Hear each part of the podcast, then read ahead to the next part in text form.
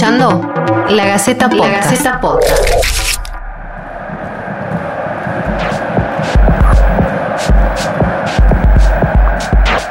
Hola, ¿cómo están? Bienvenidos a Planeta Redondo, un podcast de la Gaceta que acercará aspectos poco usuales que se relacionan al Mundial de Qatar. Soy Carlos Werner y junto con Irene Benito vamos a desmenuzar aspectos particulares, intrigas y situaciones cargadas de polémica que llevaron al país árabe a convertirse en sede del máximo torneo de fútbol de selecciones.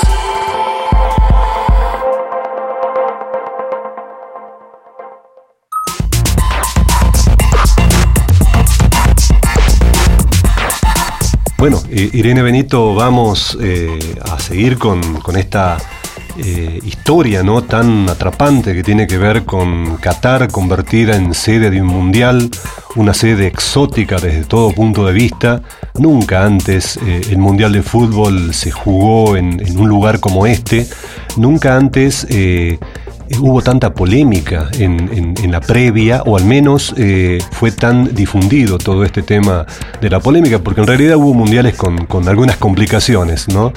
Em, bueno, tenemos que llegar al punto de entender cómo hizo este país tan pequeñito y tan poderoso desde sus recursos, digamos, económicos a partir de un recurso natural, cómo hizo para vencer a, algunos países tan importantes y tomo, tomo nota, ¿no? Eh, en su momento estuvo compitiendo con Estados Unidos, con Corea del Sur, con Japón y con Australia, que fue en definitiva el que más cerca estuvo de virlarle esta posibilidad de ser sede. Finalmente, Qatar en, en aquel 2010 se queda con el Mundial que, bueno, podría llegar a tener por última vez a Messi, por ejemplo, en competencia.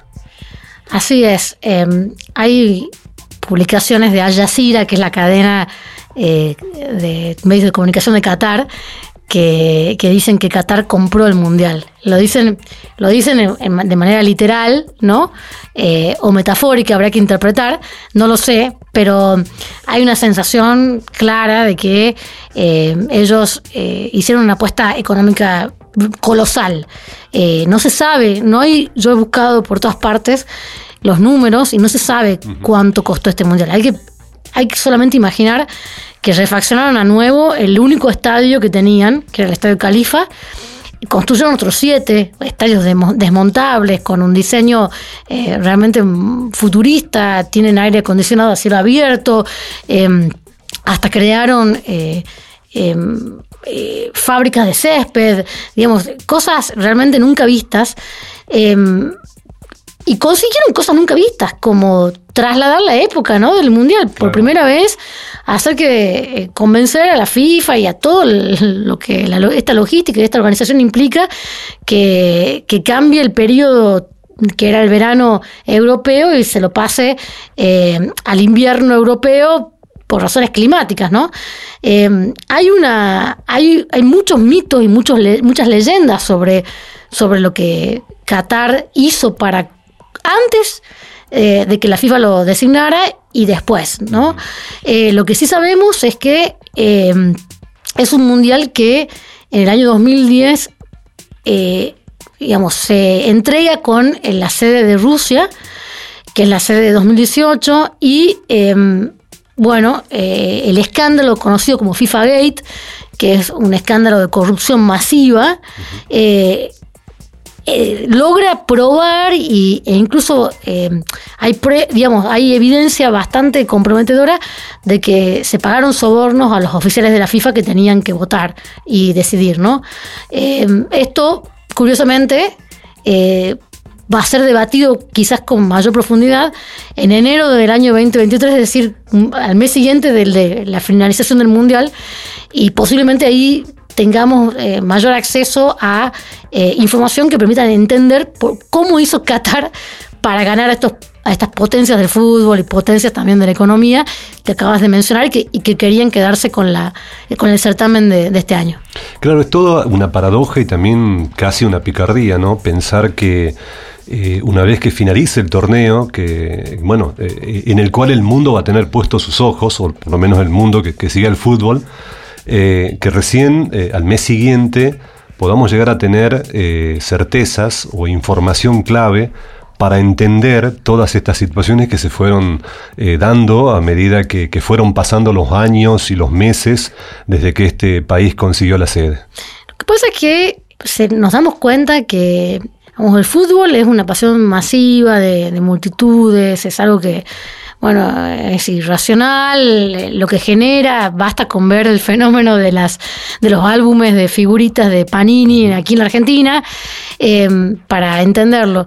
Y, bueno, y, hay eh, montañas y montañas de dinero por atrás, desde los eh, precios de los jugadores, los contratos, las cotizaciones de los jugadores, hasta eh, esto, ¿no? La, industria de la construcción. O sea, pensemos solamente que Qatar no solamente no solo construyó siete estadios y refaccionó nuevo el que tenía, sino que además tuvo que construir hoteles, eh, rutas, em, eh, toda una infraestructura de transporte, tuvo que desarrollar lo que se llama la hospitalidad, que es toda una infraestructura para justamente eh, formar a quienes van a recibir al, creo que más de un millón de, visitantes que esperan. Eh, tuvo que, eh, hizo cosas increíbles como por ejemplo armar toda una incubadora de proyectos tecnológicos para que este sea el mundial digamos, más moderno de la historia en, Oriente Medio, tan luego donde nunca se había celebrado un mundial.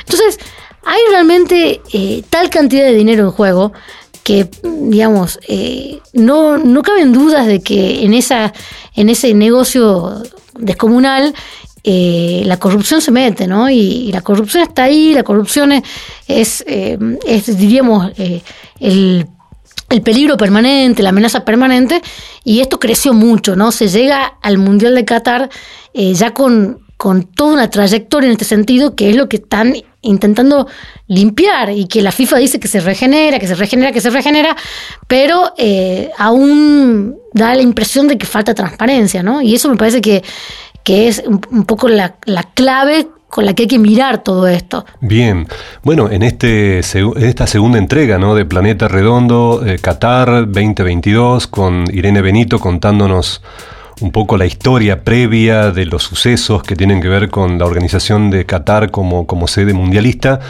queda hecha la invitación para nuestra siguiente entrega, en la cual hablamos de la falta de transparencia, hablamos de la corrupción y luego hay una serie más de elementos polémicos como por ejemplo la denuncia de Amnesty International sobre cuestiones inherentes a lo laboral. En, en, la próxima entrega de Planeta Redondo entonces Irene Benito nos, nos pone luz sobre estos sucesos.